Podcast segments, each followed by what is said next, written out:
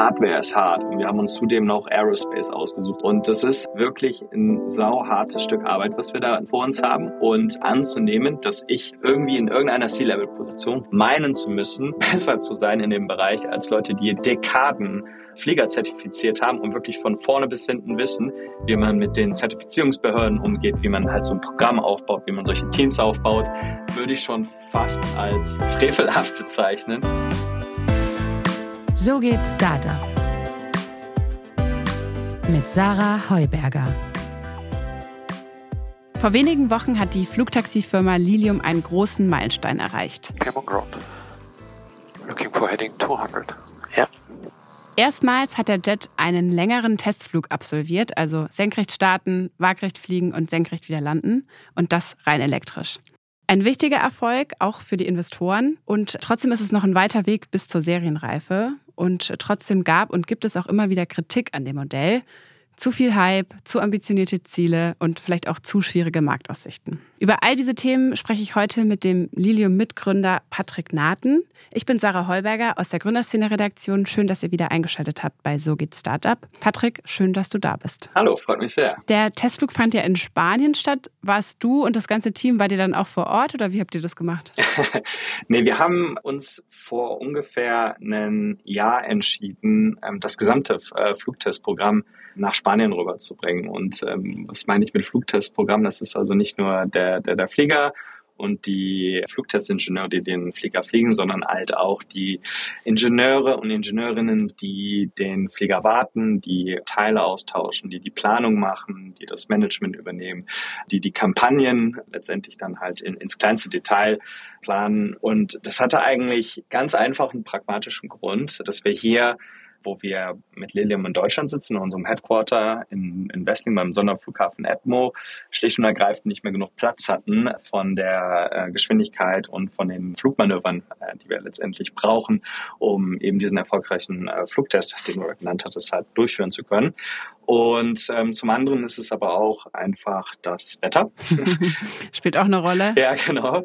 Also wir haben deutlich stabileres Wetter, das auch vorhersehbarer ist. Und dadurch haben wir uns dann entschieden, zum Atlas, nennt sich also dieses Gebiet, da drei Stunden südlich von Madrid, wo wir dann jetzt unsere Flugtestkampagnen letztendlich durchführen. Aber wie man das vielleicht auch noch ein bisschen noch unterscheiden könnte, ist, dass es so, so ein Team von knapp 40 bis 50 Personen, je nachdem, was alles ansteht. Der Rest vom Team von einem Serienzertifizierungsflieger, den wir bauen, also knapp der Rest der über 800 Personen hier bei Lilium, die sitzen nach wie vor zum größten Teil hier in Wessling. Das heißt, ihr habt den Test dann aus München heraus am Laptop verfolgt, oder? Wie lief das? Mitgefiebert? Ja, genau. Und, und natürlich sehr gefeiert. Und das haben wir aber auch wirklich dann halt über das gesamte Jahr jetzt, wo wir dann progressiv immer weiter die Flugtesterprobung für diesen Technologiedemonstrator durchgeführt haben, haben wir dann immer versucht, auch wenn es natürlich remote ist, das Team so nah wie möglich an den Erfolg dran zu halten, weil man darf halt auch nicht vergessen, dass sehr, sehr viele Leute hier in der Firma lange dafür selber gefiebert haben, dann endlich diese den Flieger so exakt so fliegen zu sehen, wie sie es vorher gesagt haben. Und dann gab es eine Flasche Sekt oder so? Oder wie habt ihr das dann gefeiert? Nee, wir haben Alkoholverbot okay. hier auf dem ah, äh, okay. Flughafen. Äh, aber das war dann in der, in der Innenstadt haben wir das dann gemacht, ja. Testflüge gab es ja auch schon vorher. Kannst du mal ganz kurz erzählen, was jetzt das Besondere war bei dem aktuellen Flug? Ja, das Besondere jetzt an diesem Flieger ist letztendlich, dass es der Proof von dieser ganzen Architektur ist. Also wenn man sich die ganzen anderen Competitors, wenn wir wahrscheinlich auch noch drüber reden, draußen anschaut, haben wir ein außerordentlich anderes Design. Also wir benutzen sogenannte Mantelpropeller. Davon benutzen wir nicht nur ein oder zwei, oder einer würde sowieso nicht gehen, aber zwei und äh, vier, sechs, acht, ähm, sonst was, sondern wir haben in diesen Technologieprototypen 36 davon und verteilt. Und ähm, das hatte dann zur Folge, dass das die gesamte Flugzeugarchitektur was komplett Neues ist. Und ähm, den Vorteil, den wir da drin gesehen haben, von Anfang an und auch das, was jetzt uns die Flugtestdaten zeigen, ist, dass wir ein extrem effizientes, kurzes, vertikales Aufsteigen wie ein Helikopter haben, aber dafür halt einen sehr effizienten Vorwärtsflug.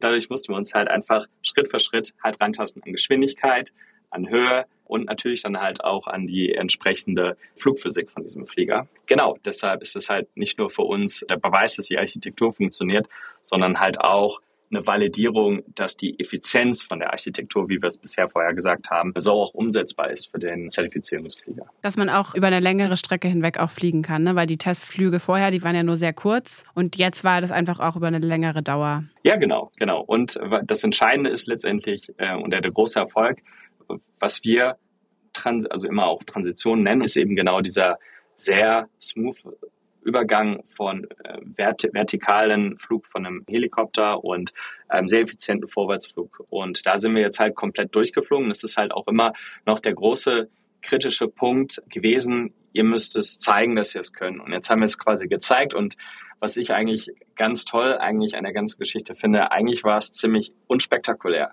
Also wenn man sich das Video anschaut, der Flieger fliegt eigentlich durch einen sehr nichtlineare Flugphysikphase durch, ohne dass er einmal vibriert, dass er irgendwie Shake hat oder dass da, da irgendwelche verrückten Phänomene drin sind oder sich irgendwie ein Vorwärtskippmoment oder ein Seitwärtsrollmoment hat oder irgendwie sowas, sondern es ist wirklich extrem smooth. Und das ist halt einfach das Besondere daran, dadurch, dass die Architektur von dem Flieger gleich dem ist, wie wir den Flieger tatsächlich zertifizieren wollen, können wir davon ausgehen, dass die Flugphysik zum großen Teil übertragbar ist. Und dadurch ist das halt ein sehr bedeutender Schritt als Proof of Concept für die Gesamttechnologie Lilium. Ich würde gerne noch mal kurz über dich sprechen, weil du bist ja auch schon seit Anfang an dabei, hast Lilium mitgegründet. Ja. Und kannst mal kurz erzählen, was jetzt eigentlich deine Rolle bei der Firma ist? Weil soweit ich das verstanden habe, bist du gar nicht auch im C-Level, ne? Genau. Was ist deine Rolle? Also ich habe angefangen bei Lilium als äh, einfach begründet aus meinem Background Luft- und Raumfahrttechnik und Doktor in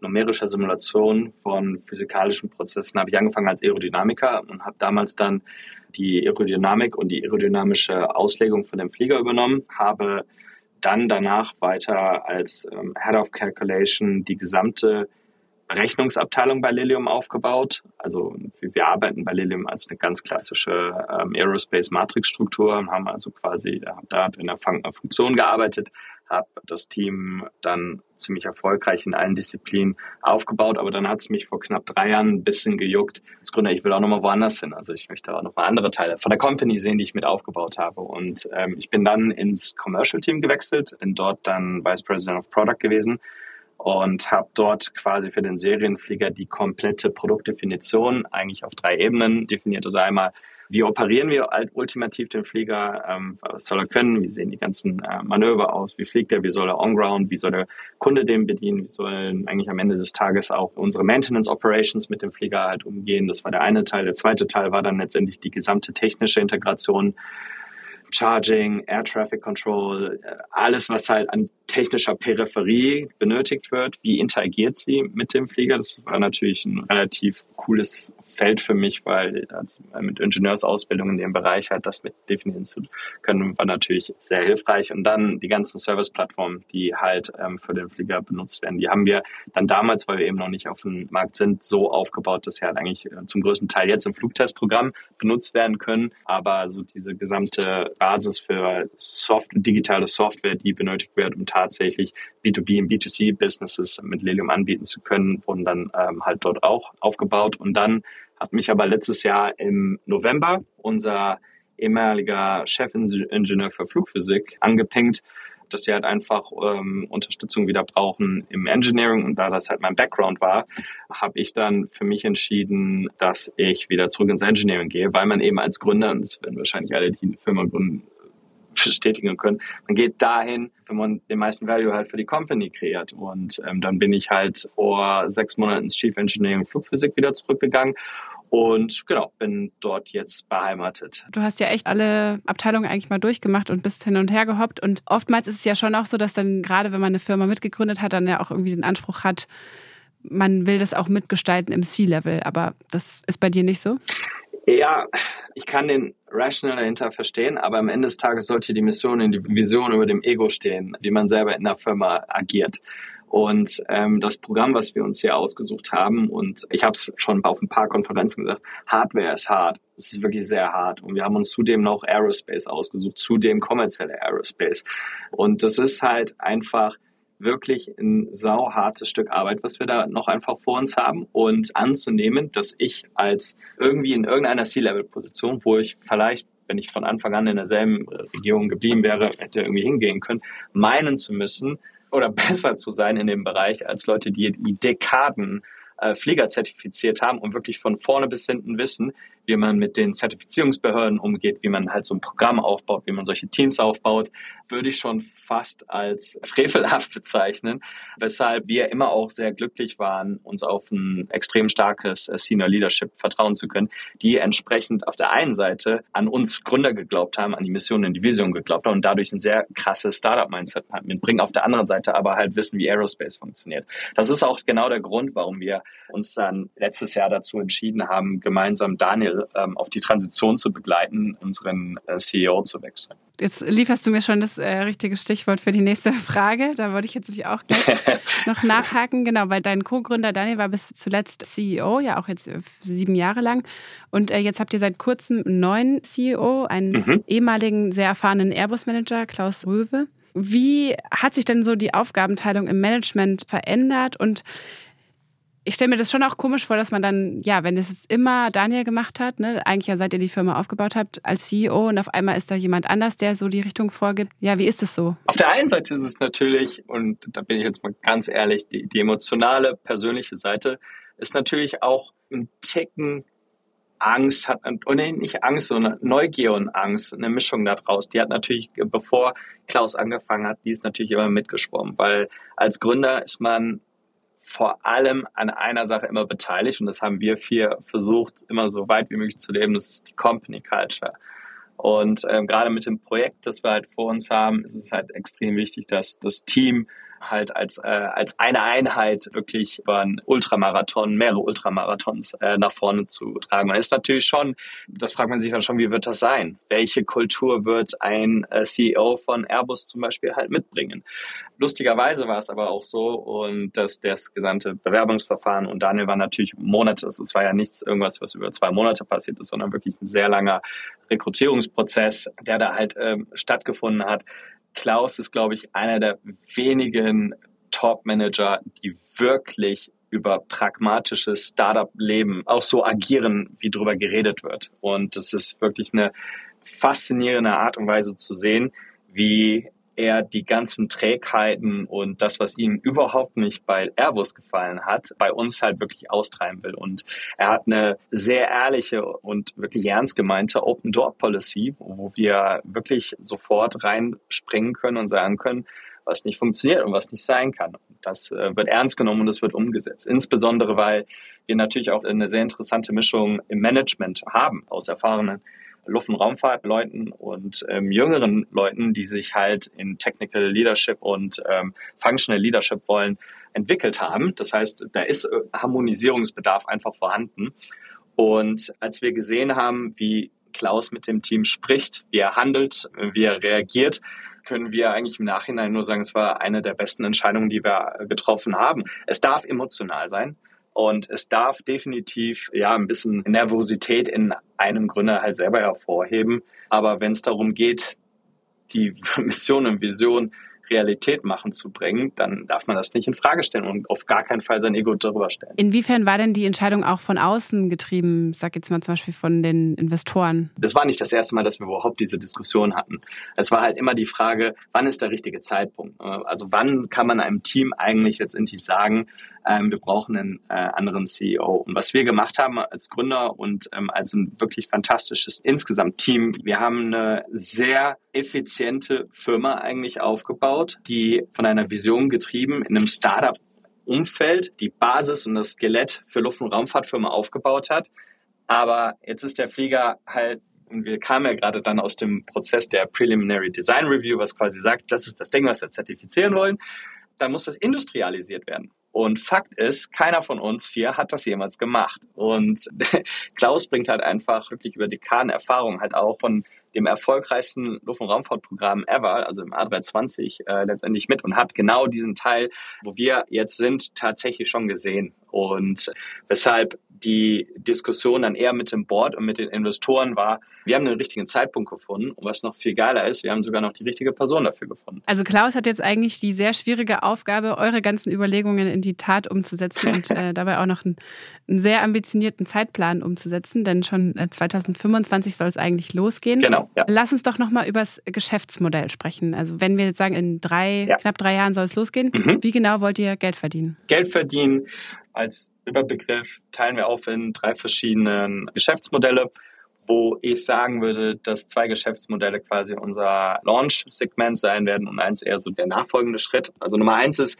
Turnkey Enterprises. Also das ist so quasi, wir verkaufen Flotten von Fliegern an klassische Airlines, Business Airlines, die von uns die nötigen Flieger, natürlich die Ersatzteile, die Dokumente, das Training letztendlich bekommen. Aber wir betreiben im Operational Business nicht tatsächlich äh, den Flieger. Das ist so ein bisschen Airbus und Lufthansa in klein. Das ist, äh, würde ich da jetzt mal so ein bisschen das so beschreiben.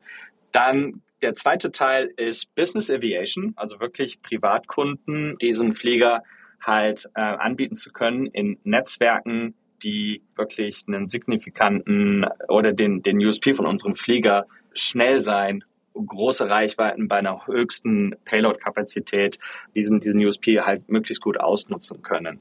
Das ist so quasi der, der zweite Teil. Und das sind natürlich, ich sag mal, High Net Worth Individuals erstmal. Das ist so der erste Topf an Geld, wo man tatsächlich mal zeigen kann, dass wir Value kreieren können, dass der Flieger funktioniert, die Technologie funktioniert und es Market Demand gibt. Das ist so quasi so wirklich unser Entry into Market Szenario. Und das würde in den USA starten, ne? Naja, das würden wir, also wir fangen mit EASA an. Also EASA ist die Zertifizierungsbehörde in Europa und das würde das äh, Modell sein für Europa. Aber, du hast es gerade schon angesprochen, wir zielen eine Concurrent Certification heißt das, also quasi gleichzeitige Zertifizierung an. Und wie gesagt, wir machen in äh, Europa, machen wir das über die EASA. Das nehmen wir als Basis und wollen dann auch in Amerika unter den Eagle Eyes der FAA den Flieger in Amerika zertifizieren. Und dort wollen wir dann die sogenannte Network Strategy ausfahren. Das ist dann so ein bisschen mehr das wirkliche B2C-Modell. Was du jetzt gerade als zweites angesprochen hattest. Genau. Um das noch abzuschließen, was ist die dritte Säule sozusagen des Geschäftsmodells? Sorry, vielleicht muss ich das nochmal ein bisschen äh, klarer separieren. Also Business Aviation war die erste Säule, Turnkey Enterprise wäre die zweite, Netzwerk die dritte, dann halt in Amerika. Und jetzt mal, ähm, vielleicht bin ich dann so einer von diesen ersten Premium-Kunden bei euch, möchte von, sagen wir, Berlin nach Hamburg fliegen. Was zahle ich dafür? ungefähr, ich habe gerade Dollar im Kopf, aber das ist ja gerade eins zu eins ungefähr. Also es wird so ungefähr drei bis drei Dollar, fünf, also drei bis drei Euro 50 pro Kilometer wird das kosten. Ist es die One-Size-Fits-All-Solution, um Mobilität jeder Person zugänglich machen?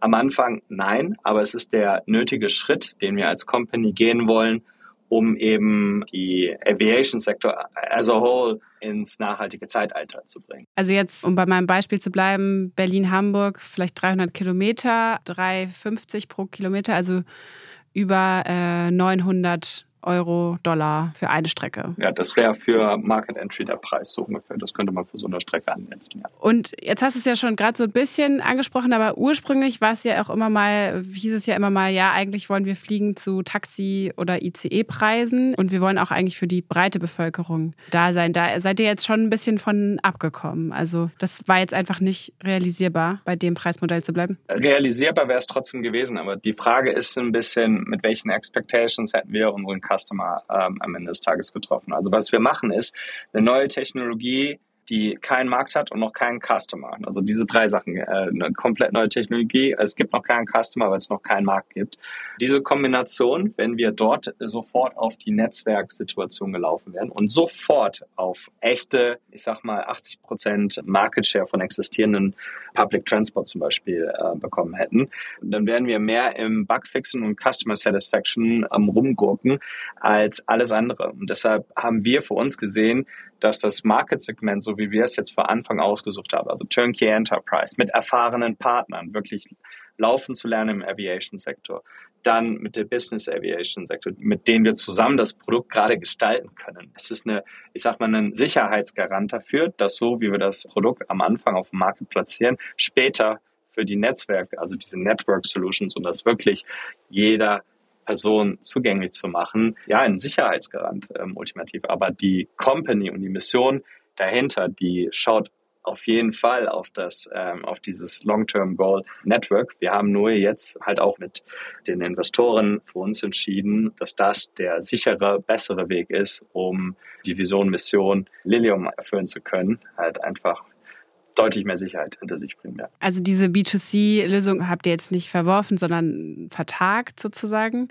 Und was glaubst du denn ist das, was am Anfang am meisten Umsatz generieren wird? Ist es dann dieser wirklich der Verkauf der Jets an Fluggesellschaften oder ist es dieses High Net Worth Individuals? Worauf setzt ihr da eher? Also ganz klar, was wahrscheinlich insgesamt mehr Geld bringen wird, ist die Turnkey Solution. Da sind mehr Flieger, da sind Ersatzteile, da sind Trainings dahinter, da sind Aftermarket Sales drin hinter. Das ist das an Fluggesellschaften verkaufen. Ja, genau. Da ist jetzt eben auch die Frage, wie viele Fluggesellschaften interessiert es dann wirklich und wie viele trauen sich dann auch so ein neues Produkt, was ganz frisch am Markt ist, auch zu kaufen. Und bisher gibt es ja einige Absichtserklärungen. Mhm. Ich glaube, so an die 500, aber konkret Verträge unterschrieben wurden ja noch nicht, ne? Nee, das sind MOUs, genau. Und wann hofft ihr, dass ihr das dann auch in wirkliche Verträge umändern könnt? Weil aus so einer Absichtserklärung kann man ja, kann man ja auch immer mal wieder schnell wieder raus, wenn sich irgendwas ändert oder das Klima sich ändert. Genau. Das ist einzig und allein eine Funktion von unserer Zeitleistung. Natürlich sind das jetzt erstmal Absichtserklärungen, diese MOUs, aber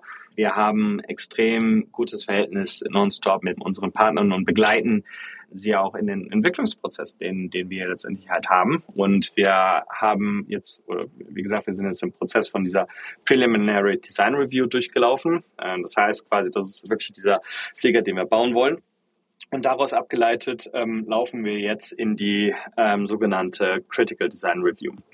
Die Critical Design Review ist quasi der Punkt, wo wir auf den Knopf drücken und den Großteil aller Sachen bestellen und quasi alles dann halt zu uns rübergehen. Das ist, klingt jetzt sehr vereinfacht, weil das halt eigentlich auch nochmal alles gestaffelt ist, je nachdem, ob das Struktur ist, ob das ein Reifen ist oder ob das eine Engine ist. Aber das ist so ein bisschen so, wie, wie man die beiden Phasen unterscheiden kann. Und das Entscheidende ist, natürlich werden diese aus diesen Absichtserklärungen dann halt erst wirklich wasserfeste Verträge. Wenn natürlich auch, und da muss man halt auch unsere Partner verstehen, wirklich die Garantien dahinter sehen, das wird dieser Flieger sein, den ich halt auch einfach bekomme. Weil da wird eine riesengroße Maschinerie halt auch bei ähm, unseren Airline-Partnern, nehmen wir das neueste Beispiel, Globe Air zum Beispiel, die planen auf welchen Routen, mit welchem Customer, die natürlich auch ihre Kundschaft anheizen und äh, dann natürlich auch eine riesengroße Marketingkampagne und, Versprechen halt mit sich bringen. Und dieses Versprechen muss gehalten werden. Und dieses Versprechen, das wird gehalten, wenn wir in einem extrem hohen Confidence, also nicht in der Genauigkeit, aber extrem hohen Confidence sagen können, das wird dieser Flieger sein, den man bekommt. Und das ist Luft- und Raumfahrt, das ist ein natürlicher Prozess, so wird das äh, tatsächlich äh, überall gemacht. Also da nehmen wir uns nicht aus. Ähm, das ist bei Airbus und bei Boeing genauso wie bei uns und wie auch bei den Competitors. Also dass man durch diese Phasen durchläuft und dann eben genau vergewissern kann, dass das der Flieger sein wird, den der Kunde am Ende bekommt. Ich würde mal sagen, dass der Boom in dem Mobility-Bereich, in dem ihr unterwegs seid, ja jetzt auch zuletzt abgeebbt ist. Zuletzt hat ja auch Kitty Hawk äh, aufgehört und mit so einer kurzen Meldung angekündigt. Die sind raus. Inwiefern kriegt ihr das auch mit? Inwiefern hat das vielleicht auch jetzt Auswirkungen auf diese Verhandlungen mit den Partnern, die eigentlich schon gesagt haben, dass sie die eben so eine Absichtserklärung schon abgegeben haben? Das Interessante ist, dass der Hype da drumherum habe ich nicht wirklich das Gefühl, vielleicht ist es auch einfach, weil wir ein bisschen mehr Bias sind, wirklich abgeappt ist. Äh, Im Gegenteil, ich würde sogar eher sagen, dass jetzt mittlerweile die ganzen großen OEMs merken, Sustainable Aviation und insbesondere die Marktplatzierung mit Produkten, mit eVTOL-Kapazitäten, das wird kommen. Also das ist so äh, mehr oder weniger a given thing. Was ich glaube ich eher, ich sag mal, dieses äh, Gefühl halt einfach ein bisschen mm, oder wo das halt herkommt, ist letztendlich, weil die gesamte Market-Situation halt einfach da draußen relativ schwierig ist und äh, alle eVTOLs äh, und also wir, wir mit eingeschlossen letztes Jahr über ein, ein SPAC-Event ähm, an die Börse gegangen sind. Und dadurch ist halt einfach die, ich sag mal, die Hype-Finanzierungen, die halt im privaten Startups halt einfach stattgefunden haben, die gibt's nicht mehr. Die sind jetzt weg. Die sind alles Public Domains, die Zahlen sind alle öffentlich. Deshalb könnte ich auch erwarten, dass das halt einfach ein bisschen damit zusammenhängt. Du schiebst sozusagen den Bump sozusagen auch auf die Tatsache, dass ihr jetzt public seid und dadurch mehr öffentlich zugeben muss, weil eigentlich müsste es ja, ja, je mehr Informationen man gibt, desto mehr, desto mehr confident könnten ja die Leute auch eigentlich sein. Ja, also ich meine, das ist ja mit jeder hochgradig neuen Technologie gibt es halt immer diesen High-Peak, dann ebbt das halt irgendwann ab und dann kommt Marktreife und dann geht's halt wieder komplett durch die Ecke. Das ist sogar mit, je, mit jeder Software so. Ich würde sagen, dass dieser, dieser Dent, der da letztendlich drin ist, der wird halt einfach nur ein bisschen beschleunigt durch die generelle globale Marketsituation und der damit äh, auch folgenden Venture Capital Situation, in der sich halt ungefähr 99,9 Prozent aller Startups gerade befinden. Ja, ich finde aber dieses Finanzierungsthema finde ich auf jeden Fall spannend. Lass uns da auch noch mal ein bisschen drüber reden. Du hast es jetzt gerade schon selber erzählt. Ihr seid letztes Jahr, also eigentlich müsste es ziemlich genau vor einem Jahr gewesen sein, über einen sogenannten SPAC an die Börse gegangen, an die US-Börse Nasdaq. Also so ein SPAC ist ja so eine leere Firmenhülle, die schon an der Börse gelistet ist und dann ein, eine Firma ähm, als Übernahmeobjekt sozusagen an die Börse bringt. Ich, wahrscheinlich haben das die meisten unserer Hörerinnen schon mal gehört. Aber genau, ihr seid über so einen SPAC an die Börse und ja, konkret ist es ja so, bis zum Serienmodell braucht ihr noch sehr, sehr viel Geld. Das ist ja eben einfach bei Hardware-Produkten immer so. Äh, es braucht sehr viel Geld, sehr viel Entwicklung. Wie kommt ihr an neues Geld? Ich meine, der Börsenkurs ist auch seit Börsengang, meine ich, um 80 Prozent eingebrochen. Das heißt, neue Aktien auszugeben ist jetzt auch nicht unbedingt super erstrebenswert. Also erstmal würde ich festhalten, wir haben von Anfang an, also als wir letztes Jahr gesagt haben, dass wir in die Börse gehen, wir brauchen noch mal eine Runde. Und dementsprechend sind wir schon seitdem halt auch einfach mehr oder weniger intensiv immer mit verschiedenen potenziellen alten, neuen Partnern in Gesprächen. Das läuft sehr gut. Und das ist ähm, wie bei jeder Company, die Pre-Market, Pre-Revenue ist. Nach Fundraising ist vor Fundraising. Und dementsprechend ähm, können wir uns da sehr glücklich schätzen, dass die Diskussionen da halt einfach sehr gut äh, vorankommen.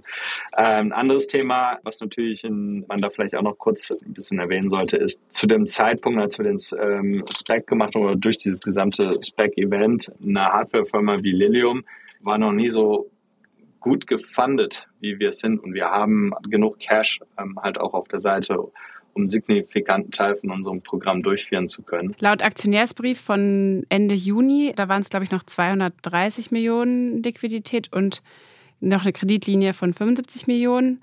Andererseits verbraucht ihr natürlich auch sehr viel Geld, ähm, pro Quartal 60 Millionen. Das heißt also eigentlich, es reicht noch so ein Jahr und ähm, wenn es dann kein neues Geld gibt, dann so, dann kommt ihr auch in Schwierigkeiten. Wir haben von Anfang an ein Team aufgebaut, das einen Continuous Cashflow auch in die Company halt generieren kann. Ähm, natürlich ist jetzt die, und das ist eigentlich das Schöne bei an der, an der Börse zu sein, die Mechanismen und die Hebel, die man bedienen kann, um Cash in die Company zu bekommen, da sind einfach deutlich mehr, die man nutzen kann. Und die Kombination aus den verschiedenen Hebeln muss halt strategisch ähm, abtariert werden, halt auch mit der Marketsituation, die man jetzt gerade halt einfach hat. Und das ist halt einfach für uns eine normale Situation. Wir haben genug Cash bis nächstes Jahr und äh, genau. Das heißt, ihr hofft jetzt einfach, dass sich bis dahin der Aktienkurs wieder so ein bisschen nach oben entwickelt und dann wartet ihr den richtigen Moment ab. Ja. ja, also wir werden nicht abwarten, ob das halt einfach magisch dann auf einmal der Aktienkurs sich dann halt einfach wieder erhöht. Wenn es das braucht, was die Company braucht, dann bin ich mir sicher, dass das Leadership-Team die richtige Entscheidung treffen wird, um ähm, die Company mit neuem Geld zu versorgen. Und am Ende des Tages ist eine Dilution in dem Sektor, wo wir jetzt sind, zu dem Zeitpunkt, wo wir sind, irrelevant, wenn wir das Produkt auf den Markt bringen, weil der Multiplier dahinter halt einfach äh, hundertfach höher ist. Von daher ist das halt, Hardware ist nicht nur hart zu bauen, sondern Hardware ist auch hart zu finanzieren. Und wir haben, wie gesagt, äh, sind seit letztem Jahr in konstanten Austausch mit unseren Investoren, existierenden und neuen um auch weiterhin Lilium genug Geld in die Taschen spülen zu können. Und jetzt nach einem Jahr an der Börse rückblickend gesehen, würdet ihr es wieder so machen? Was ist so das Feedback nach einem Jahr Public? Also da gibt es wahrscheinlich, könnte man allein darüber ein Buch schreiben. Aber ich würde es aus reiner, äh, es ist ja ein bisschen also nicht bisschen, es ist ein Startup-Podcast. Ähm, natürlich ist es ein besonderes Ereignis, als Gründer einer Firma die Company mit allem an die Börse zu bringen. Es hat einen unglaublich interessanten Incentive auch für die Employees, weil sie sehen auf einmal aus Options wird echter Cash und wow, ich kann was mit meiner Kohle machen. Das ist äh, natürlich ein ganz besonderer Punkt, aber man darf halt auch nicht vergessen, dass die gesamte People slash Finance ähm, einfach Faktor zwei, drei größer werden. Also auf einmal ähm, ist es halt einfach nicht mehr mit einer, mit einer Private Company, wo das halt relativ überschaubar äh, gehalten werden kann, sondern es sind jetzt wirklich Public Markets ähm, require Public Audits. Und es ist äh, extrem gut so, weil es uns halt ähm, ermöglicht hat, die Company dahin zu bringen, wo sie jetzt gerade ist. Aber das muss man sich einfach bewusst sein, dass das halt einfach auch dazu gehört. Zum anderen, was echt interessant ist, wenn man jetzt gerade, wo der Markt ist, mit all dem, was passiert ist im letzten Jahr, also wir sind gerade halt irgendwie so aus Corona rausgeschlittert, ähm, was natürlich auch als Hardwarefirma erstmal der blanke Horror war und ähm, wir es zum Glück sehr gut über die Bühne gebracht haben. Aber man kommt da raus, Kriegs-Supply Chain-Probleme in China, die Finanzmärkte sind komplett am Gurgeln. Das bringt insofern eine relativ interessante Perception halt an der Company, weil der Markt sagt jetzt einfach, wir sind das wert, obwohl wir halt mit einer ganz anderen Bewertung und äh, an, die, an die Börse gegangen sind und unfassbare Erfolge halt gefeiert zu haben. Das heißt, man muss sich bewusst sein, dass man darauf keinen Einfluss mehr hat und es wäre sehr viel schwieriger gewesen, damals zu gleichen Zeitpunkt ähnliche Kapital privat einzusammeln. Und wie gesagt, wir sind extrem kapitalhungrig, weil Luft- und Raumfahrt halt einfach immer äh, sehr viel kostet. Deshalb würde ich halt als dritten Punkt hier wirklich noch sagen, dass ich glaube, auch wenn es halt in einigen Punkten painful ist, eine Public Company oder eine, eine Company äh, public zu machen und das wird wahrscheinlich auch unser People und äh, Finance Team doppelt und dreifach unterstützen, die die massive und tollste Arbeit da gemacht haben. Aber im Private Rounds vor einem Jahr zu dem Zeitpunkt und insbesondere jetzt, wo wir sind, glaube ich, war das die beste Entscheidung, die wir hätten treffen können. Die du jetzt so auch wieder treffen würdest? Nee, die würde ich jetzt wahrscheinlich auch wieder so treffen, ja. Insbesondere mit dem Wissen. und jetzt war dieser Flug, von dem wir am Anfang der Folge gesprochen haben, ja schon so ein großer Meilenstein. Was sind so die nächsten großen Meilensteine, auf die du jetzt hinfieberst? Also erstmal werden wir unsere Flugkampagne in Spanien noch weiterführen. Das ist natürlich auch einfach ein großer, ähm, wichtiger Punkt für das Team, continuously High-Speed Envelope Expansion ähm, durchzuführen, äh, also Hochgeschwindigkeitsflüge durchzuführen. Ansonsten, worauf wir auch noch schauen, das hat mir auch in unserem Shareholder Letter gesagt, ist, dass wir die Batterieproduktion in Serienreife bringen. Das heißt, Safety ist für uns eine der intrinsischsten und wichtigsten Values, die wir leben in der Entwicklung, in den Operations und auch so, wie wir als Menschen miteinander umgehen. Und dementsprechend müssten wir so früh wie möglich alles über unsere ähm, Batterien nicht als Prototypen wissen, sondern halt einfach in der Serienqualität, ähm, sodass wir unsere Verifizierungstests damit so schnell wie möglich halt ähm, anfangen können. Das wird auch ein sehr wichtiger Milestone sein. Und dann ganz klar nächstes Jahr Critical Design Review, weil das ist so ein The Point of No Return. Das Ding wird gebaut, fertig. Und dann gibt's das Top oder Flop von den potenziellen Käufern. Ja, ganz genau. Man weiß ja schon, wo es halt ungefähr hinläuft, aber es ist insofern viel, viel wichtiger Milestone, dass man da halt nicht dann erst sieht, oh Gott, was kann der Flieger halt eigentlich, sondern das wissen wir ja und wir werden das einhalten können, was wir gerade sagen. Aber entscheidende ist halt eher, als, als Company, dass man dann also nicht eine Aerospace Company auf dem, quasi nur auf dem Papier und im Testing ist, sondern dass das zertifizierbare Teile sind, die wir zusammenbauen werden von einem brillanten Team, die uns halt wirklich unseren Flieger, an dem wir dann acht Jahre gearbeitet haben, auf einmal uns dann dahin hinstellen können. Und das ist, äh, glaube ich, äh, sowohl für die Company extrem wichtig, das zu sehen, anpacken zu dürfen, ähm, aber ganz ehrlich, auch als Gründer ein ganz, ganz wichtiger emotionaler Moment endlich. Ja, wo, warum man das Ganze sich antut. Warum man sich durch den ganzen Struggle begibt. Genau. Ja, bis dahin noch äh, sehr viel zu tun. Ähm, Patrick, danke, dass du uns von dem Weg dahin erzählt hast. Ähm, wir sprechen bestimmt nochmal, bevor es in die Luft geht. Freue mich. Vielen, vielen Dank für die Einladung. Schön, dass du da warst bei So geht's Startup. Danke sehr. Wenn euch die Folge mit Patrick von Lilium gefallen hat, dann schaut doch auch gerne mal bei Gründerszene vorbei. Da haben wir noch anderen Flugtaxi-Content, unter anderem von Volocopter, einem Lilium-Konkurrenten, haben wir das Pitch Deck, das aktuelle. Also genau, wenn euch das interessiert, schaut vorbei. Ansonsten hören wir uns nächste Woche wieder. Ich bin Sarah Heuberger. Schön, dass ihr eingeschaltet habt.